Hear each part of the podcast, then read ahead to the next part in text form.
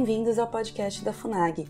Neste episódio da série sobre os 70 anos das Convenções de Genebra, vamos ouvir o diretor do Departamento de Nações Unidas do Ministério das Relações Exteriores, embaixador Luiz Fernando Abbott Galvão, que falou no painel de alto nível do seminário.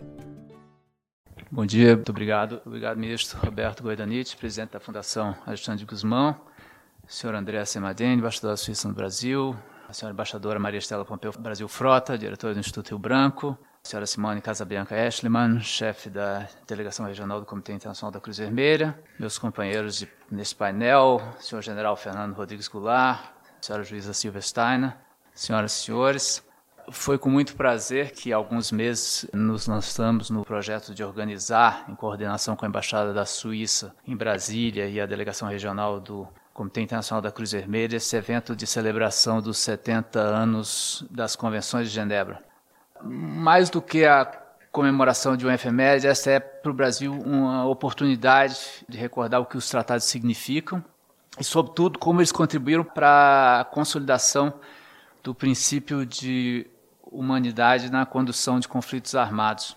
Reconhecer que até as guerras têm limites, para retomar o oportuno slogan da campanha dos 70 anos do CICV, pode parecer banal hoje, mas foi um enorme passo em 1949, depois da Segunda Guerra Mundial. A Segunda Guerra foi, como todos sabemos, uma guerra total, que não conheceu barreiras e causou o maior número de vítimas civis na história. E na contramão de uma lógica militar que até aquela altura buscava aniquilar o inimigo, as convenções de Genebra, como já, já se assinalou aqui, impuseram princípios como o da distinção, que obriga as partes em conflito a distinguirem entre combatentes e alvos militares e não combatentes e estruturas civis. O da precaução, que requer planejamento e prudência na execução de operações.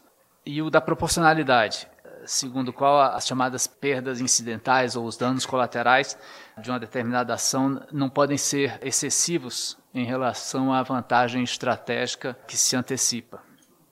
Esse quadro legal alterou o modo como conflitos armados são conduzidos e reduzindo o sofrimento humano nos momentos eh, mais, mais uh, sombrios né, da humanidade.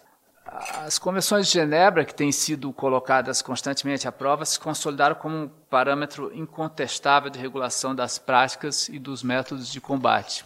Como já se assinalou aqui também, elas contribuíram ao longo dos anos para trazer alívio a prisioneiros, garantir tratamento adequado a soldados feridos e proteger populações civis que nunca escolheram a guerra. 70 anos depois, esse legado enfrenta desafios importantes e, essa tarde nós vamos ter a oportunidade de discutir alguns deles. Esses desafios decorrem, sobretudo, de inovações tecnológicas que alteraram o cenário, os atores e, e os meios de guerra. Conflitos armados, no sentido estrito das convenções, se tornaram conflitos armados internacionais no, no sentido de das convenções, se tornaram, de certa forma, raros. Estados nacionais, em muitos casos, deixaram de ser os protagonistas da guerra e são ofuscados por grupos terroristas, milícias armadas, uh, mercenários, uh, empresas privadas, inclusive. E, e, diante desses desdobramentos, muitos se perguntam qual o futuro do direito internacional humanitário. Muitos perguntam mesmo se as convenções, que, que estão entre, entre os únicos tratados universalmente aceitos, foram, é, elas foram ratificadas por todos os Estados-membros da, das Nações Unidas, não estariam se tornando obsoletas. Daí a importância de, de sempre refletir sobre como podem ser atualizadas, essas, esses instrumentos podem ser atualizados para nós preservarmos sua importância.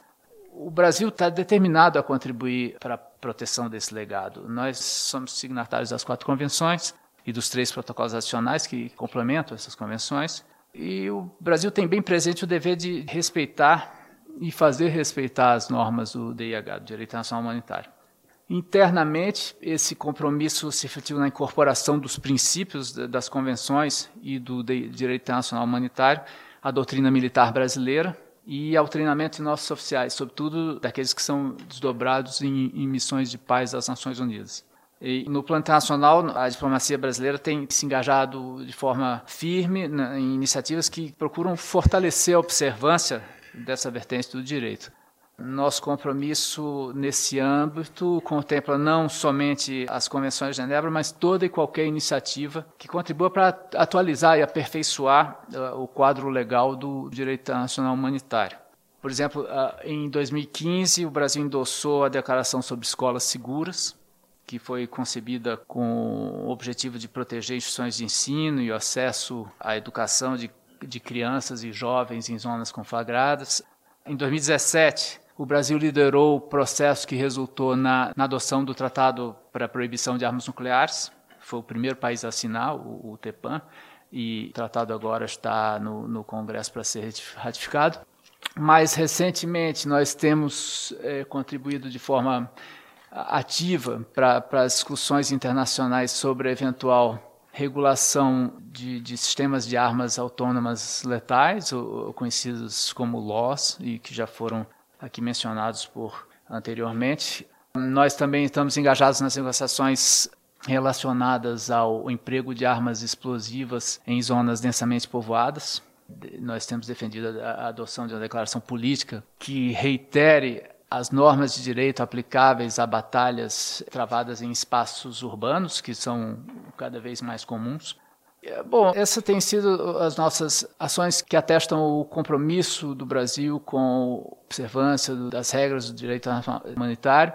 Em dezembro, nós vamos participar da, da 33ª Conferência Internacional do Movimento da Cruz Vermelha.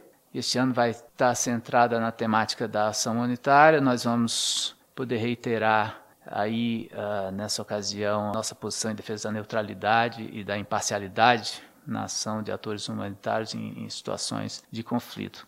Eu acho que é muito importante ressaltar que essas discussões todas se, se relacionam direta ou indiretamente com o teor das convenções de, de 49. Uh, ah, nós acreditamos que é, é, primordial dar continuidade a esse trabalho de atualização e fortalecimento do, do direito internacional humanitário.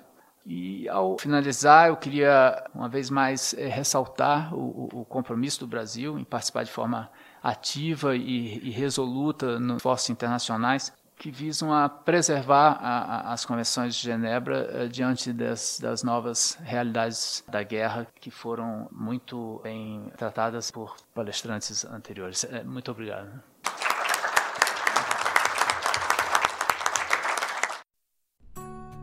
Acesse o canal da FUNAG no YouTube, www.youtube.com.br FUNAGBrasil. Lá você encontrará centenas de vídeos sobre política externa brasileira e relações internacionais. Acesse também a nossa biblioteca digital, com mais de 780 volumes para download gratuito, www.funag.gov.br/biblioteca. Acompanhe as atividades da FUNAG Brasil no Facebook, Twitter, Instagram e Flickr.